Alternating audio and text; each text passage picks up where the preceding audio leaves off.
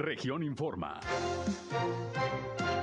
Entérese de los acontecimientos más importantes de la región Laguna con Sergio Painberg.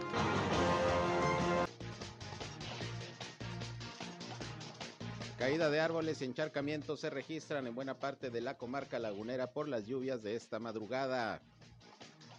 Sigue el pronóstico de lluvias en la laguna. Termina el proceso de vacunación de rezagados de 50 a 59 años en Torreón. La vacuna se acabó antes de tiempo. Se está comenzando a prever restituir la vacunación de 18 a 29 años en Gómez Palacio luego de que se cancelara ayer por falta de fármaco también la inoculación. Esto es algo de lo más importante, de lo más relevante que le tengo de noticias, de información aquí en esta segunda emisión de Región Informa. Son en punto las 3 horas, la una de la tarde de este ya jueves. Es 19 de agosto del año 2021 y aquí estamos como todos los días listos para llevarles lo mejor de la información. Acompáñenos, quédense con nosotros. Yo soy Sergio Peinbert, usted ya me conoce y estamos ya transmitiendo a través del 103.5 de frecuencia modulada Región Radio, una estación más del grupo Región, la Radio Grande de Coahuila. El clima. 32.9 milímetros de altura en lo que es la precipitación en el acumulado desde el día de ayer hasta el día de hoy a las 8 de la mañana. Eh, iniciaron las precipitaciones por ahí de las 8, 9 de la noche. Eh, durante la madrugada se intensificaron un poquito. Espera que continuemos con cielo medio nublado, nublado, medio nublado hasta el mediodía. Después vamos a tener cielo despejado a medio nublado, posibilidad de precipitación muy, muy ligera hacia las horas de la noche nuevamente. Y bueno, eh, continuamos con, con temperaturas de los 34 hasta los 36 grados centígrados, mucha humedad en el ambiente, 60 o 70% de humedad en el medio ambiente, mucho bochorno para los comarcanos, para la comarca lagunera no estamos acostumbrados a estas situaciones de, de, de humedad y bueno, hay que tener cuidado con los encharcamientos a estas horas del día. El clima. Bien, gracias por estar con nosotros como siempre en este espacio. Gracias también, como todos los días, a José Abad Calderón, previsor del tiempo de la Comisión Nacional del Agua, que todos los días muy tempranito en nuestra primera emisión nos da a conocer el reporte climatológico. Ya escucharon ustedes, pues bastante humedad, hasta un 70%, mucho calor, obviamente el bochorno. Y bueno, en unos momentos vamos a comenzar a obtener los reportes de las autoridades sobre pues la situación que se presentó con estas precipitaciones esta madrugada y esta mañana aquí en la comarca lagunera, que por cierto fue la lluvia más fuerte que ha caído en lo que va del año, sobre todo aquí en la ciudad de Torreón y un poquito más generalizada, porque en las lluvias anteriores fueron muy puntuales, solo en algunos sectores cayó la precipitación, en los momentos le tenemos todo el detalle. Y bueno, como siempre les invitamos a que se queden con nosotros, pero también a que nos escuchen, a que nos llamen, a que entren en contacto con este espacio, sobre todo si tienen algún reporte, algún comentario, algo que sucede en su comunidad, en su colonia, en su ejido, desean la atención de alguna autoridad, sobre todo ahorita con este tema de las lluvias, pues ya saben que aquí estamos a sus órdenes, a su disposición, a través de nuestros puntos de contacto. Nuestra línea telefónica, ya saben, está disponible desde este momento para todos ustedes, nos pueden llamar nos pueden mandar mensajes de WhatsApp es 871-713-8867, 871-713-8867. Ahí estamos como siempre listos para atenderles. Queremos en este espacio ser un enlace entre ustedes y las autoridades para que los problemas de su comunidad se puedan resolver. Denos esa confianza y nosotros aquí como siempre les atendemos. También estamos en redes sociales y medios digitales. Nos encuentran en Facebook y en Instagram en región 103.5 eh, Laguna. Ahí estamos como siempre con contenidos que espero resulten de todo su interés, con información y además nos pueden también eh, por ahí ver, escuchar y seguir a través de nuestras transmisiones en Facebook Live. Un saludo a quienes ya nos siguen a través de esta red social. Yo estoy en Sergio Peinber Noticias, en Facebook, en Twitter, en YouTube, en Instagram y en sergiopeinber.com, mi portal web de información que les invito a visitar. También por ahí siempre les estamos informando. Así que vámonos, vámonos con lo mejor de las noticias. Y bueno, como les decía, fuertes precipitaciones se registraron el día de hoy aquí en la comarca lagunera, en Torreón en lo particular. El reporte de las autoridades, pues es de algunos encharcamientos, sobre todo en algunas vialidades y en algunas colonias que, como usted sabe, tradicionalmente, pues eh, resienten la presencia de las precipitaciones pluviales, sobre todo allá por el suroriente de la ciudad de Torreón, bulevares como el Independencia, una parte del periférico, de Diagonal Reforma, del Constitución, pues como siempre eh, se encharcaron, la circulación se hizo lenta por la mañana debido a estas eh, condiciones y bueno, pues eh, llovió bastante fuertecito. José Abad Calderón nos decía que fueron pues casi 33 milímetros de lluvia los que se registraron aquí en Torreón. Ha sido la lluvia más intensa en lo que va del presente año. Y bueno, pues aunque ya el cielo ha comenzado a despejarse desde este mediodía, se siente bastante calor, ya está el sol, pero pues ya sabe, el bochorno a todo lo que da. Todavía hay posibilidad de algunas precipitaciones ligeras por la tarde y algunos vientos de 10 a 15 kilómetros. Y bueno, el acumulado en lo que va del mes de agosto ya de lluvia, nada más en Torreón, pues son 105.7 milímetros. Eh, y las temperaturas, bueno, sí van a disminuir un poquito, pero se siente mucho el calor debido al bochorno, porque hemos estado teniendo temperaturas hasta de 39 grados centígrados en los últimos días. Ahora vamos a tener por ahí de 34 ya sabe usted, pues se siente a todo lo que da. Manejen con precaución siempre que esté lloviendo. Estamos esperando también el reporte de algunos accidentes viales que se pudieron registrar. Pero bueno, vamos a escuchar directamente las autoridades, pues cómo están las cosas. Y yo le agradezco, como siempre, a Alfonso Mijares, director de Protección Civil en Torreón, que nos responda a la llamada para informarnos, pues qué pasa con las lluvias de hoy aquí en Torreón. ¿Cómo estás, Alfonso? Buenas tardes. ¿Qué tal, Buenas tardes. Pues eh, ya sabes, como siempre en estos casos de lluvias, ¿cuál es el reporte? ¿Cómo, cómo está Torreón? ¿Dónde hubo problemas? Fíjate que tuvimos 33.1 milímetros, lo que registró la Comisión Nacional del Agua en el observatorio. Y hay que decir a la ciudadanía que es el periodo, es la lluvia más intensa en un periodo de 24 horas. Nos pegó para qué lado, bueno, lo que fue el centro de Torreón. Afortunadamente las colonias de las que generalmente tienen estos encharcamientos no hubo ese tipo de lluvia. Ah, inmediatamente que se presentó la lluvia ahí, el departamento de bomberos, que procede? Pues a limpiar lo que son bocas de tormenta y limpiar lo que son las alcantarillas y levantar las mismas para que empiece a fluir. Ahí hubo un problema ahí, digo, ya hasta parece una excusa, pero hubo un problema eléctrico en que es una, uno de los cárcamos y nos pegó bastante ahí en, en la fuente de una de las fuentes. Sin embargo, la Comisión Federal de Electricidad se abocó a, hacer esa reconexión y ya va, pues ya estamos resolviendo el, problema. es decir, no fue tanto falla del cárcamo, sino de la energía eléctrica. Fue la energía eléctrica, así es. Digo, todo esto nosotros lo tenemos que documentar y no sacar, digo, no, no, no mencionar que fue alguna falla ajena a lo al municipio por decirlo. Está documentado, sin embargo, digo, pues es el, deber ser de protección civil es dar la atención en cuanto a se presenta alguna emergencia. Tenemos varias motobombas en varios puntos que puedes ir ahorita, los que nosotros identificamos, que es Maquirren, en la Escuela y la de Pasta, en la, en la Tulipanes y en calle Tronce Espirita. Eh, tenemos ahí funcionando lo que son motobombas y el servicio para pues, levantar esa agua, ¿no? Seguimos con la limpieza de bocas de tormenta en coordinación con otras dependencias como lo es CIMA. También documenta CIMA, digo, es impresionante la cantidad de basura que se, eh, que se está se está limpiando de las, de las alcantarillas, de las rejillas, de, todas estas bocas de tormenta. Claro, y que tiene que ver con el hecho de que la ciudadanía no entiende que no hay que estar tirando la basura en la calle. Es correcto. Digo, es, es algo compartido, digo, la autoridad tenemos que responder sin embargo, le pedimos nosotros a, la ciudadanía que no deposite la basura en, en, lo que son las bocas de tormenta en las alcantarillas. Si me permites dar un, un, dato que es muy duro aquí en México, se produce más de 86 mil toneladas de basura. Está estimado que alrededor del 15% de esa basura está en la calle y el 85% restante está en basureros.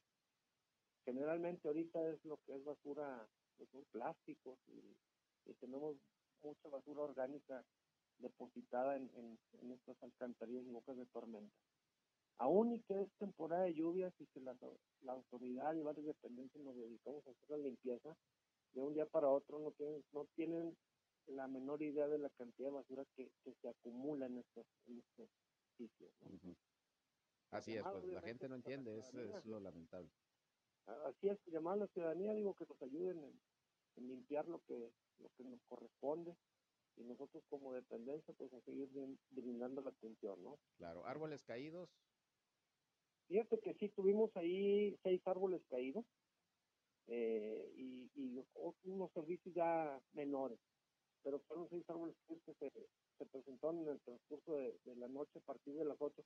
Perdón, te corrijo el dato, son ocho árboles caídos, un transformador de energía eléctrica que hizo ahí corto y tres reportes de cables que se hicieron a la Comisión Federal de Electricidad. Muy bien, pues, eh, y me imagino que se mantienen, eh, Alfonso, pues en alerta por la probabilidad de más lluvias, pues estamos en plena temporada, ¿no? Así es, y, y si me permites también por ahí se empieza a manejar información en relación a lo que es el, el huracán categoría 1, el huracán Grace. Nosotros constantemente estamos monitoreando el sistema meteorológico nacional a través de el sistema de alerta temprana y te puedo decir que ese huracán, el pronóstico y la trayectoria que sigue este huracán, que dicho sea de paso, eh, hace 77 años se presentó, fue eh, la última vez que se presentó un huracán de este tipo con esa misma trayectoria. Va, la afectación va a ser al centro del país y no a la región laguna. No obstante, digo, va a ser remanente de lluvia, pero no tan. El pronóstico es de que no son tan importantes la, la, aportación que pueda traer esos remanentes.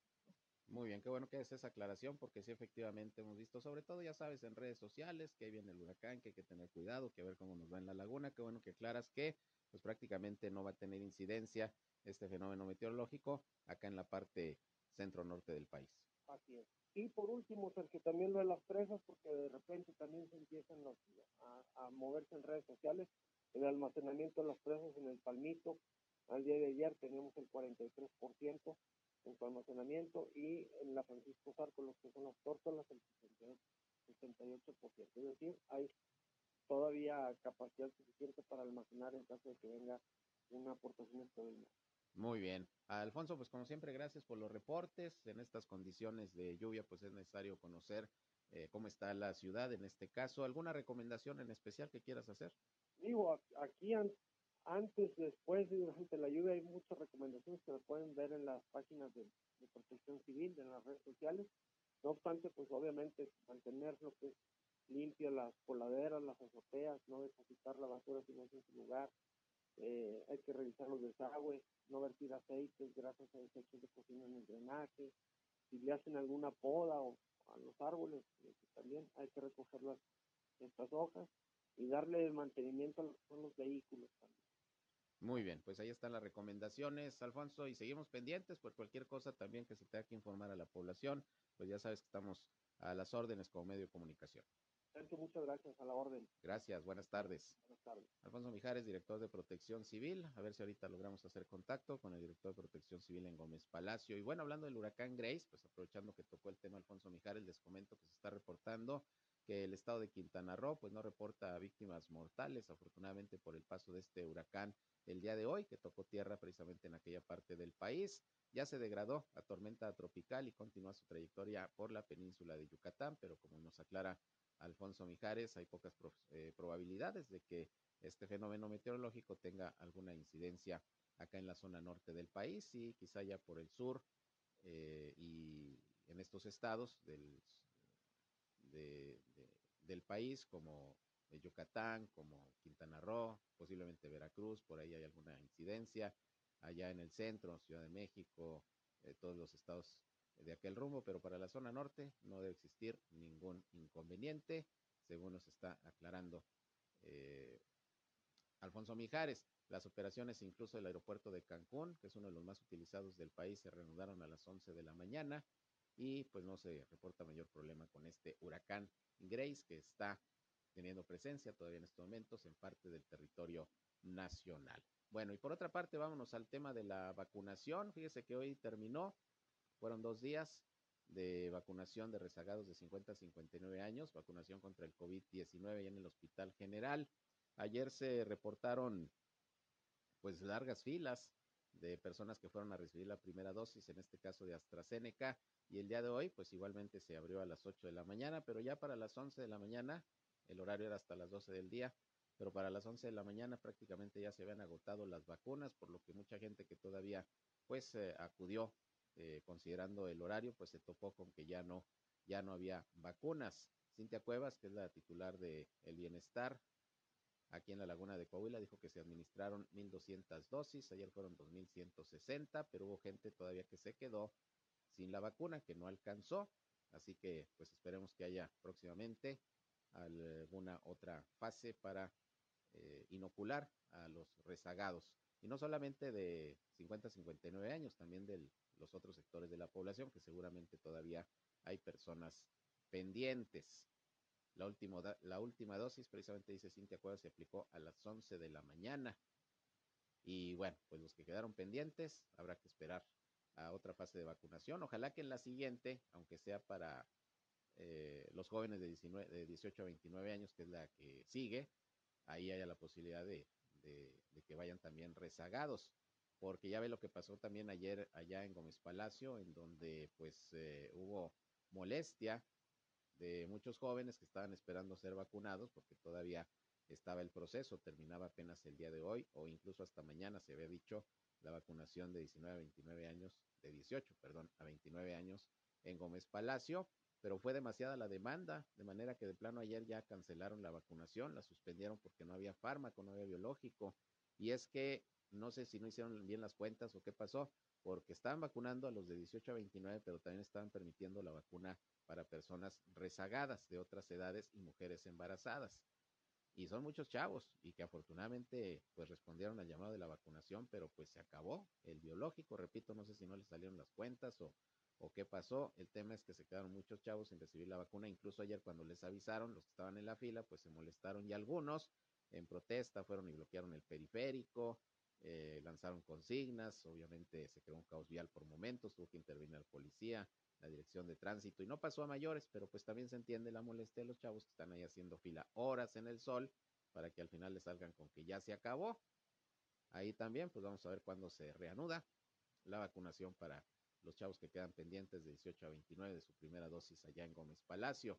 Y la vacunación que que también estaba llevándose a cabo todavía es la de 40 a 49 años, ahí en la Facultad de Ciencias de la Salud de la Universidad Juárez del Estado de Durango para eh, los de 40 a 49 años. La segunda dosis, que según Blanca Rocha, coordinadora del módulo en esta facultad, informó también eh, que, que solamente se estaba atendiendo a 40 a 49, porque fíjense que algunos de los chavos que ayer eh, pues ya no alcanzaron la vacunación en la feria, se fueron ahí a la Facultad de Ciencias de la Salud a ver si cascaba, a ver si los vacunaban, pero no, pues los eh, invitaron a retirarse porque nada más es vacuna para los de 40 a 49 años. Dijeron, pues a ver si, si aquí sí nos la ponen la vacuna y pues nada, que además no se podía porque los chavos de 18 a 29 iban a recibir apenas la primera dosis de Pfizer, la primera dosis, pero Aquí se está aplicando la segunda dosis, también de Pfizer, pero de 40 a 49, y como nos han dicho las autoridades,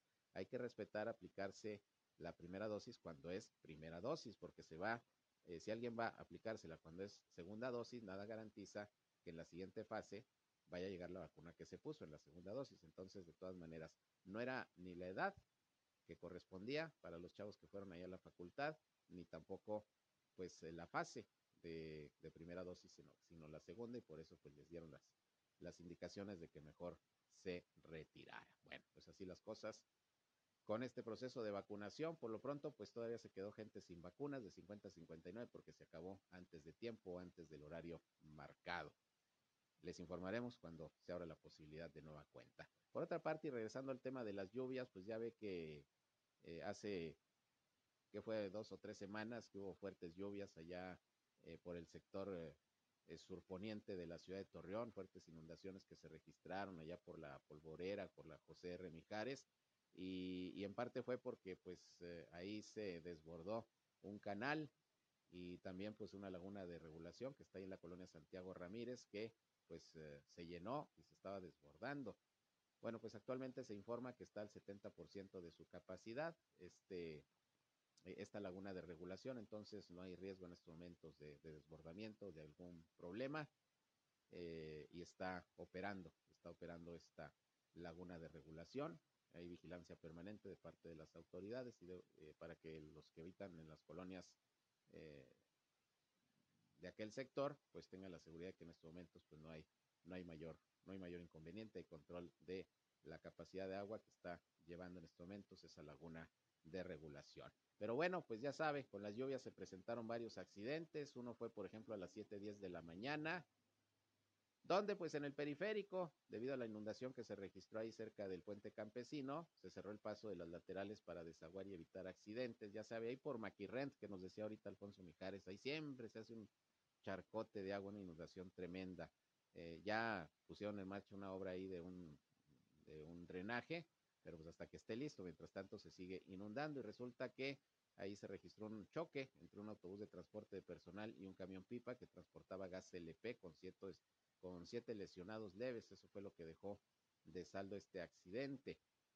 Y bueno, pues eh, todo porque, le digo, ocurrió esta inundación ahí nuevamente por el periférico en la lateral, yendo precisamente de Torreón hacia el bulevar eh, bueno, más bien del campesino hacia el Boulevard Revolución. Siempre se hace una laguna tremenda que supuestamente ya va a evitarse cuando quede listo el drenaje que hace, ¿qué será? Un mes, mes y medio arrancó ahí la obra del alcalde de Torreón, Jorge Cermeño Infante. Vamos a una pausa y regresamos. Son las 13 horas ya, la una con 21 minutos. Volvemos con más.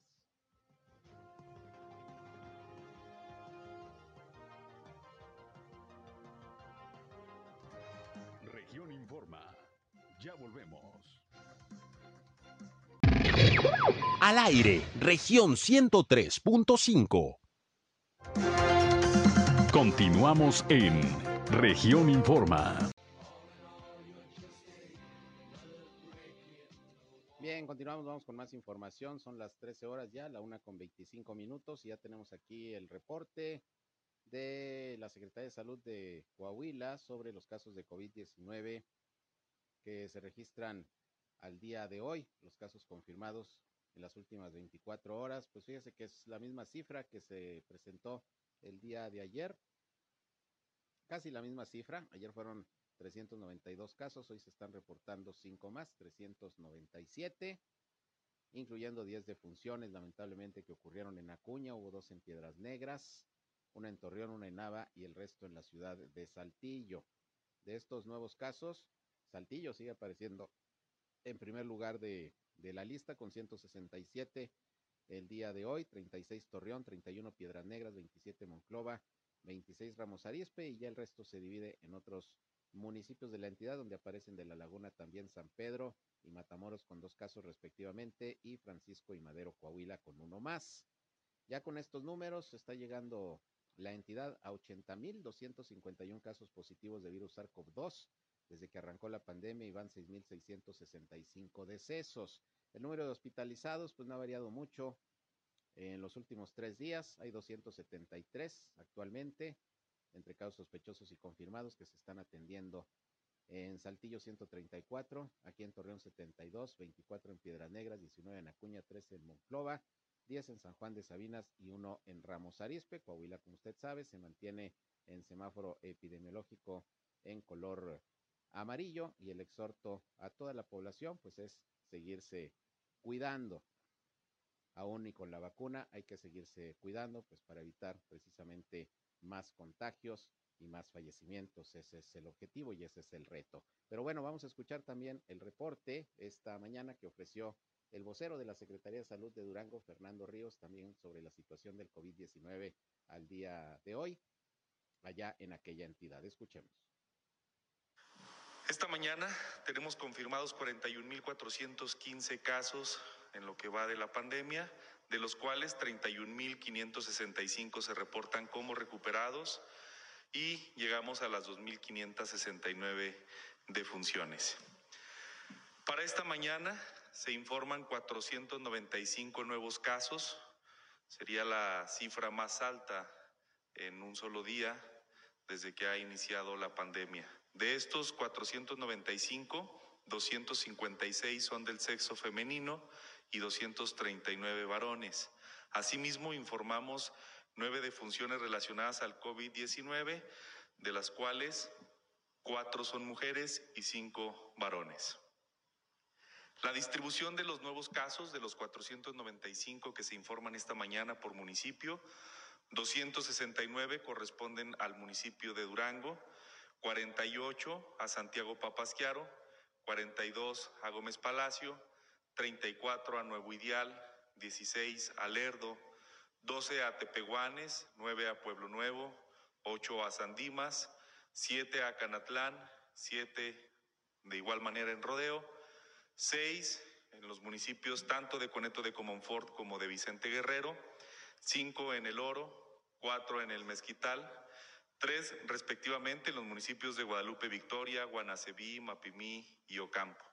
Y con dos casos, los municipios de Peñón Blanco, Poanas, San Juan del Río, y con un caso, los municipios de Cuencamé, Hidalgo, Nazas y Santa Clara. Bien, pues es el reporte de la Secretaría de Salud de Durango. Casi 500 casos de ayer a hoy de COVID-19, la cifra más alta prácticamente desde que inició la pandemia, no desde que inició la tercera ola, desde que inició la pandemia. Entonces, pues para que usted vea cómo la situación pues sigue siendo delicada. Durango está en semáforo epidemiológico naranja y crecen los contagios día con día y hoy se presentó esta cifra récord 495, la más alta desde que se lleva el registro de casos diarios de la pandemia, esto en el estado de Durango. Bueno, pues así las cosas. Pero mire, eh, hablando precisamente del COVID-19, con este incremento en el número de contagios, se ha estado visualizando la posibilidad de que quizás sea necesario nuevamente instalar este hospital móvil eh, que durante meses estuvo ahí eh, ubicado junto al Hospital General de Torreón, pues para atender a pacientes COVID en caso de que se llegara a una saturación en otras clínicas y hospitales del sector salud. Eso es lo que se está previendo. Pero dice el doctor José Luis Vargas Cortés, que es el eh, director del Hospital General, que todavía, y de acuerdo a cómo se está presentando la incidencia de casos positivos y sobre todo de, de hospitalizaciones, pues no es necesario, no es necesario todavía visualizar eh, la instalación de este hospital móvil. No se ve todavía necesario. Afortunadamente, ojalá y de veras no lo sea, pero por lo pronto, pues ahí está más o menos controlándose la situación de los hospitalizados. Vamos a escuchar lo que dijo el doctor José Luis Vargas Cortés al respecto. Nosotros seguimos la logística de preparación que instruyó el señor gobernador en los subcomités diferentes de las regiones y en el que corresponde aquí a la región nuestra. Estamos nada más en stand-by en situación de que toda esta semana y parte de la semana anterior hemos manejado un número de pacientes en una cantidad de 20 únicamente. Ahorita tenemos 19 pacientes, por lo tanto, pues no se amerita una mayor cantidad de, de camas. Estamos preparados para eso, contamos con 60 camas para esta situación y solamente que viéramos algún riesgo de rebasar esta ocupación, probablemente ya en comunicación con las autoridades, pues verían si es necesario la instalación de hospital. es una situación que sí es de alarma por las características que se presenta ahora la infección, pero pues ha estado manejable de acuerdo a, la demanda que hemos tenido de pacientes en el hospital. Nosotros este, tenemos eh, eh, el reporte de padecimientos un, un, poco diferentes en cuanto afecta más a jóvenes, en cuanto afecta más a, a personas que no están vacunadas, pero como le comento, no ha sido una situación que hayamos manejado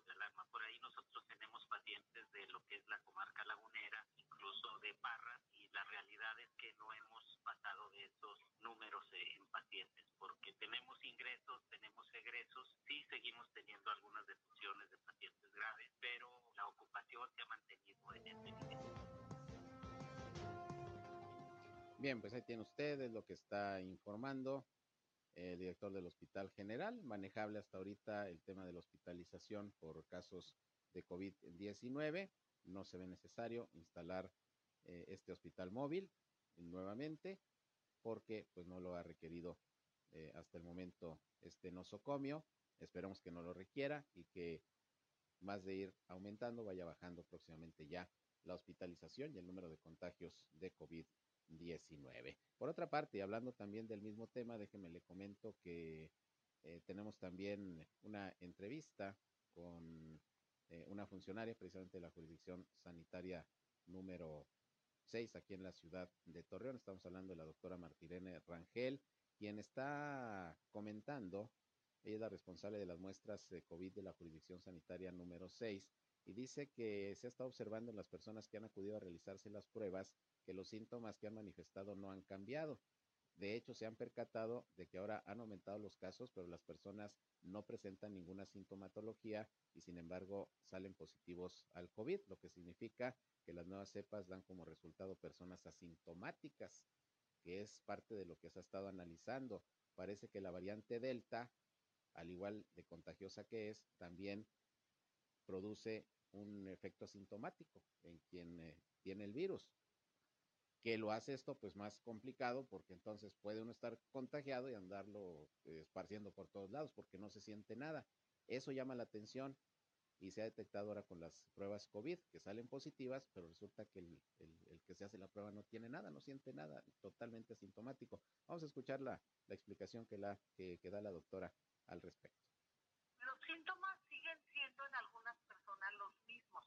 Lo que hemos visto ahorita es que hay mucho, mucho, mucho mucha población que viene por alguna circunstancia a tomarse una muestra sin sintomatología y salen positivos. ¿Qué nos está diciendo? Que ahora las nuevas cepas nos dan casos asintomáticos en la gran mayoría. Ahorita tenemos este, mucha población joven. Es muy notorio ver que la vacuna de cierta manera sí nos está protegiendo, porque aunque sí ha habido casos positivos de gente que se ha vacunado, también es mínima la cantidad de esta población que tenemos infectada. Si tenemos niños también, regularmente son niños, no tanto con sintomatología, sino contactos de gente positiva, o niños que quieren hacerse alguna cirugía, algo, y sí, sí hemos tenido también niños positivos, aunque en menor escala. Definitivamente ahorita el problema son los jóvenes. Es muy importante para todos que a donde vayamos, a donde vayamos va a haber gente asintomática que esté positiva. Entonces es mucho, muy importante que no nos quitemos nunca el cubrebocas cuando andamos con otras personas. En nuestro domicilio, pues ahí estamos, ahí podemos retirar el cubrebocas. Y en los trabajos, inclusive en las oficinas, también es muy importante que todos estén con cubrebocas siempre. Pues tiene usted, hay que usar el cubrebocas, no hay de otra. En su casa, bueno, sí, que hay mayor seguridad, quíteselo, pero si va a lugares públicos donde hay cierta aglomeración o anda simplemente en la calle, pues más vale, póngase el cubrebocas. Creo que ya nos estamos acostumbrando mucho a, utilizarlo. Es más, hay veces que, hasta se siente uno raro si no lo trae, ¿verdad? Porque como cuando los lentes o así, hoy no traigo el cubrebocas. Eh, hay que traerlo, hay que utilizarlo. Es eh, una de las medidas de protección, pues hasta ahora más efectivas, además de la vacuna. Y, ahí están las recomendaciones, pero sí es importante el, el dato que da la doctora.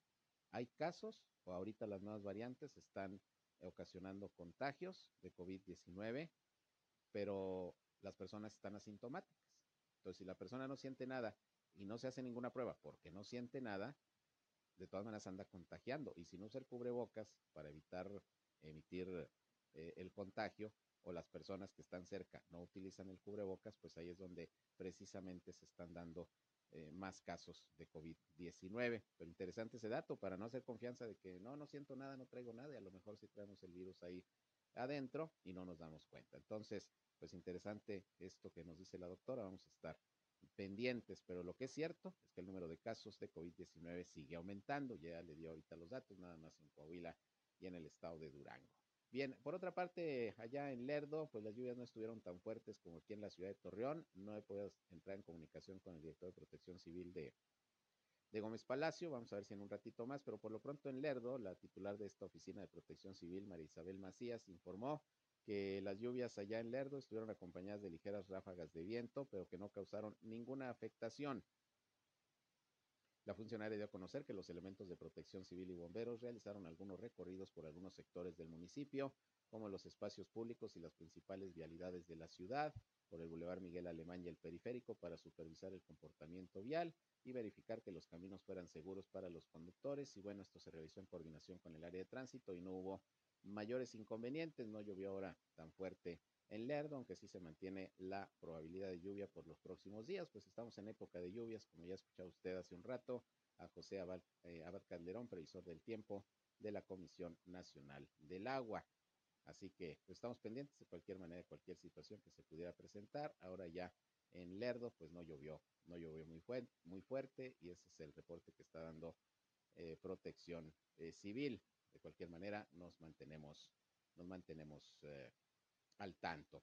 Eh, por otra parte, el director de movilidad urbana aquí de la ciudad de Torreón, del ayuntamiento Héctor Rivera, en coordinación con la Dirección de Movilidad No Motorizada, se reunió con representantes de universidades de esta región para dar a conocer a detalle la convocatoria de la tercera edición Manos a la Cebra, que aquí le informé precisamente antier de la nueva convocatoria. ¿En qué consiste este proyecto Manos a la Cebra? Bueno, pues en que los jóvenes, sobre todo que estudian o que ya se graduaron de carreras como diseño gráfico, eh, arquitectura, etcétera, que tenga que ver con el diseño, pues puedan presentar proyectos para eh, diseñar algunos eh, pasos peatonales, esas son las cebras, los pasos peatonales en las calles, pero con, con diseños atractivos, diferentes, coloridos, como ya se hizo en los dos años anteriores. Y bueno, pues hoy se fue a hacer la invitación eh, por parte del director de, de, movilidad para las universidades, para que los eh, estudiantes o los uh, profesionistas dedicados a estas áreas pues tengan la posibilidad de presentar sus proyectos y que deben hacer llegar ahí al área de movilidad eh, motorizada no motorizada o también al Instituto Municipal de la eh, Planeación, aquí también en la ciudad de Torreón. Por lo pronto esto se está socializando entre las escuelas y las universidades. Por su parte, la Secretaría de Cultura de Coahuila eh, informa que sigue pues observando todo lo que tiene que ver con los protocolos sanitarios para la realización de la Feria Internacional del Libro Coahuila 2021, que se va a llevar a cabo del 16 al 26 de septiembre en la ciudad universitaria de la Universidad Autónoma de Coahuila, Campus Arteaga, allá en la región sureste. Ana Sofía García Camil, que es la secretaria de Cultura, señaló que recientemente ya se reunió con los integrantes del Subcomité Técnico Regional COVID Sureste, donde se trataron los temas y, se planteó pues todo, todo lo que tiene que ser necesario aplicar para mantener los controles sanitarios en este evento.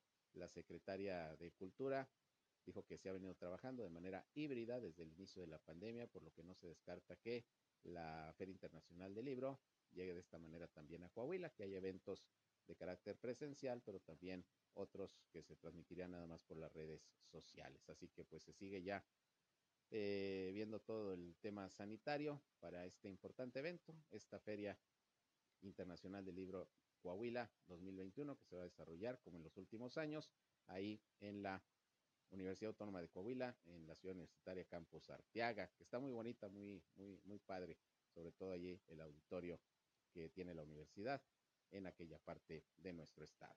Vamos a ir a otra pausa y regresamos, son las 13 horas, la una con 40 minutos, volvemos con más.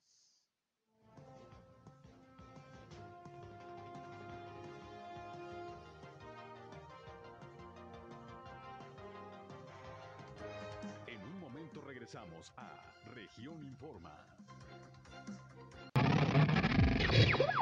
Somos Región Radio 103.5. Regresamos a Región Informa.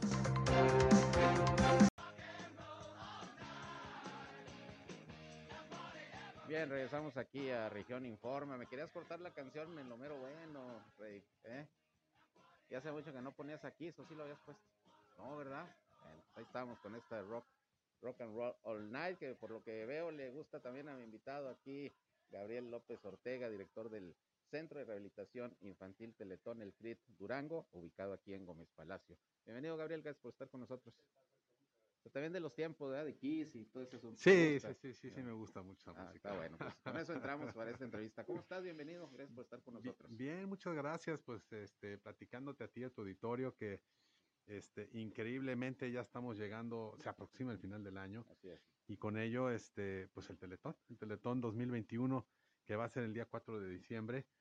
Eh, invitar a toda la gente a estar atentos a las diferentes convocatorias, a la campaña de recaudación, eh, iniciando con una actividad que estamos este, realizando ya, que se llama Kilómetros con Causa. Uh -huh. Estamos invitando pues a toda la sociedad a sumarse a una carrera eh, a nivel nacional, para acumulación de kilómetros. Este, hoy es bien, bien difícil hacer una carrera, la local que hacemos siempre, uh -huh. pues es bien difícil hacerla presencial. Este, los semáforos están cambiando y tú te pones a organizar y cambia el semáforo y se complica. Entonces, claro. nos sumamos a una carrera eh, nacional, no solamente es una carrera de, de, de correr, se busca acumular un millón de kilómetros y si logramos acumular ese millón de kilómetros, tres de nuestros patrocinadores oficiales del Teletón van a hacer un donativo adicional al de su patrocinio, que son Farmacias del Ahorro, La Moderna y Enel. Son tres patrocinadores comprometidos con este desafío, le llamamos porque es una actividad positiva, masiva, aunque con la sana distancia, cada quien desde su lugar. Se pueden acumular kilómetros caminando, corriendo, nadando, rodando en bicicleta, eh, en patines, de la manera que, que guste, pero ir sumando y registrando los kilómetros en la página teleton.org. Ahí está el link hacia kilómetros con causa. Se hace un registro muy sencillo, les toma un minuto, o sea, lo mucho. Pones tus datos generales eh, y empiezas a acumular kilómetros.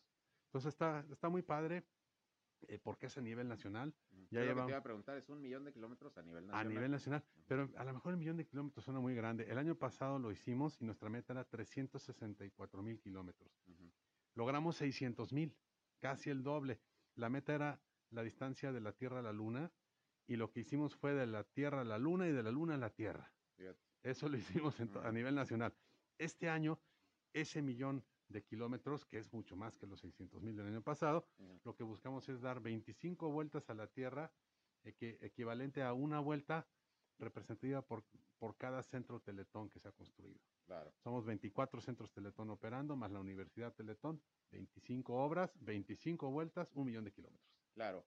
Y en esta ocasión el Teletón será igualmente obtener recursos, apoyo para la mantención de los que ya existen. Así no hay previsto la construcción de uno nuevo. Eh, no, Sergio, desde hace unos cinco años eh, no hemos construido nuevos centros. La situación económica a nivel pues, nacional, internacional y en nuestro caso de la fundación, pues no nos lo ha permitido, eh, pero sí nos ha permitido la recaudación mantener operando nuestros centros, este, gracias al apoyo de toda la gente, rehabilitando pues una gran cantidad de niños a nivel nacional. Claro, entonces está esto del millón de kilómetros. ¿Hay alguna otra que estén impulsando ahorita actividad? Sí, vamos a hacer dos actividades más como esa.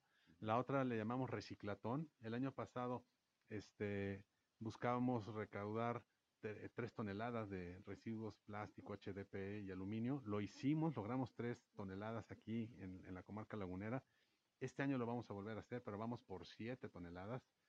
Este, nos vamos poniendo metas elevadas y gracias a la participación de la gente se van logrando y vamos generando cultura del reciclaje y este, pues de dar estas posibilidades a nuestro mundo de, sustentabilidad que son tan importantes. Este, por un lado nos estamos acabando el planeta y por otro lado tenemos que empezar a, a hacer conciencia y realizar este tipo de actividades. Y la tercera es un empleotón, lo vamos a dar a conocer más adelantito. Va a ser una actividad que se va a realizar en las instalaciones del CRIT. Vamos a invitar a, varias empresas a que se sumen a ofrecer algunos puestos de trabajo. ¿Por qué hacemos el empleotón? Pues sabemos que la pandemia golpeó fuertemente eh, la parte del empleo. Muchas personas perdieron su empleo, vieron disminuidos sus salarios, o como lo dije, perdieron su empleo. Entonces, lo que estamos buscando es crear oportunidades de, de empleo para personas, este, con y sin discapacidad y se pueda y se pueda este, obtener también algunos donativos por algunos de nuestros patrocinadores y logramos nuestras metas. Son esas tres actividades de forma general adicionales a la, al teletón propio que va a ser en la cadena nacional como cada año. Y bueno, pues invitarse. Ahora sí que hay diferentes tipos de actividades para que cada quien pueda participar en la que, en la que prefiera. Gabriel, ¿cómo está operando eh, actualmente el CRIT aquí en, en Gómez Palacio, el CRIT Durango? Qué servicios está prestando, digo, porque finalmente se trastocaron cuando la pandemia, incluso cerraron eh, una temporada. ¿Cómo están trabajando ahorita? Sí, fíjate que cuando suspendimos los servicios presenciales, en ese mismo momento detonamos los servicios a distancia, logrando una gran, gran este, aceptación. Al principio le costó trabajo a las familias acostumbrarse a ese sistema, sin embargo, logramos que se acostumbraran, también nosotros como con nuestro equipo de trabajo, y se dieron muy buenos resultados en el sentido de que los niños no, no, no, no, no, no perdieron el ritmo que llevaban de rehabilitación. Hoy estamos atendiendo en un 90% presencial, mantenemos un 10% de distancia, y familias que vienen de muy lejos para las cuales es imposible estar asistiendo y mantenemos el servicio a distancia, de tal manera que este, eh, puedan continuar con su rehabilitación. ¿Cuántos niños atienden ahorita? Actualmente estamos atendiendo alrededor de 500 niños en nuestro centro, tenemos 200 en lista de espera y aprovecho la oportunidad para decirle a cualquier familia que cuente con un niño o niña con discapacidad de 0 a 18 años que nos llame para solicitar su inscripción. Eh, tenemos ah, abiertas las inscripciones, eh, le vamos a tomar la llamada, vamos a hacerle un breve eh, cuestionario sobre la situación que guarda el niño o la niña y le vamos a dar un número de carnet para que pueda tener una valoración e iniciar su tratamiento lo antes posible. Saber que mientras más pronto iniciemos con la rehabilitación de, de nuestros niños, mejores resultados se dan. Hay una cosa que se llama la plasticidad cerebral, que conforme vamos creciendo, vamos perdiendo esa plasticidad cerebral.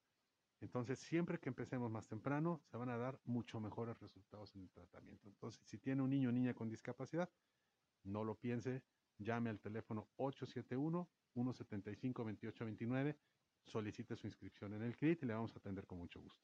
Acaba de firmar un convenio la Fundación Teletón con el gobierno federal, por ahí se presentó Fernando Landeros en la mañanera con el Así presidente es. López Obrador. ¿A, a qué se refiere este convenio? Pues mira, eh, es un convenio en el que confluimos en, en- en- en lo importante en- entre el gobierno federal y la Fundación Teletón. Para nosotros como fundación, lo más importante es poderle brindar una mejor calidad de vida a las personas con discapacidad. Eh, ahí confluye con el interés del gobierno federal de apoyar a las personas con discapacidad. Y en este convenio que se firmó, la fundación se suma a un programa para atender a personas con discapacidad, que es un programa del gobierno federal, al cual se pueden adherir otras instituciones también. El convenio fue la adhesión de Teletón a ese programa, a través del cual se le van a entregar unos, eh, unos vales, vales este, para ser atendidos en los centros autorizados por el programa de rehabilitación del gobierno federal y Teletón, todos los centros Teletón vamos a ser centros autorizados para que las personas puedan intercambiar esos vales por servicios especializados de rehabilitación. Son servicios con los que las personas que, que reciban sus tratamientos no van a pagar absolutamente nada, va a ser intercambiado a través de esos vales y ya la Fundación Teletón haría un, eh, pues un, un cobro al gobierno federal a través de esos vales de los servicios otorgados. Claro, eh, durante la pandemia recuerdo que eh, se tuvo la idea de empezar a dar algunos eh, otros servicios, no solamente de rehabilitación, sino servicios en general a, a la población, que Así trajera es. algunos otros malestares. ¿Continúa esto? Sí, de hecho estamos, continuamos con nuestro programa de, de servicios externos. Cualquier persona que haya sufrido un accidente o que por alguna enfermedad o por cualquier motivo tenga una secuela este, en, en la parte motriz, pueda acudir a nuestro centro de rehabilitación y recibir servicios específicos en lo que requiera, no a todo el modelo de atención en el que participan nuestros niños. Eh, este modelo de atención de servicios externos es para niños, para adultos, para cualquier persona que lo requiera, no es exclusivo para niños. Eh, el costo de los servicios es por abajo del costo promedio en el mercado. Obviamente las familias que se atienden regularmente en el CRI tienen todavía una beca mayor, Claro. Eh, pero pues es una excelente oportunidad para que pueda acudir cualquier persona que requiera rehabilitación, adultos mayores inclusive, a recibirla con pues, nuestros especialistas, nuestros médicos, nuestros terapeutas, este, en las instalaciones y con el equipamiento del CRI. Claro, y esto es importante porque, por ejemplo, está el centro de rehabilitación de, de Gómez Palacio, Así eh, es. hay uno que se está construyendo allá en Lerdo, Así es. pero es bueno saber que hay en el propio Teletón, en el CRIT de Durango, estos servicios, ¿no? Así es, están abiertos. Y ya hemos atendido a muchas personas. Sí. y creo que se está corriendo de voz en voz muy rápidamente porque sí estamos recibiendo bastantes inscripciones y nosotros estamos viendo la manera de ir organizando nuestros servicios para seguir atendiendo a nuestros niños y también atender a las personas que se vayan inscribiendo al programa de servicios externos. Y claro que ahorita con los protocolos sanitarios estrictos, ¿no? Más con el semáforo Totalmente. naranja que están de aquel lado. Totalmente apegados a los protocolos sanitarios. Eh, en nuestro centro tuvimos una, una reducción de capacidad operativa hace algunos meses por la misma situación económica y esto hace que eh, el flujo normal de personas en el centro pues es, es más bajo de lo normal, ya s- en automático se hizo, se hizo como la sana distancia, digamos. Tenemos todos los protocolos de, de cuidados desde el fil- filtro de ingreso, este, todos los protocolos necesarios para que pueda acudir de manera segura y saber que va a, eh, que va a recibir un servicio de calidad con los mejores estándares de seguridad. No hemos tenido ningún contagio ni ningún problema entre nuestros colaboradores, entre las familias usuarias.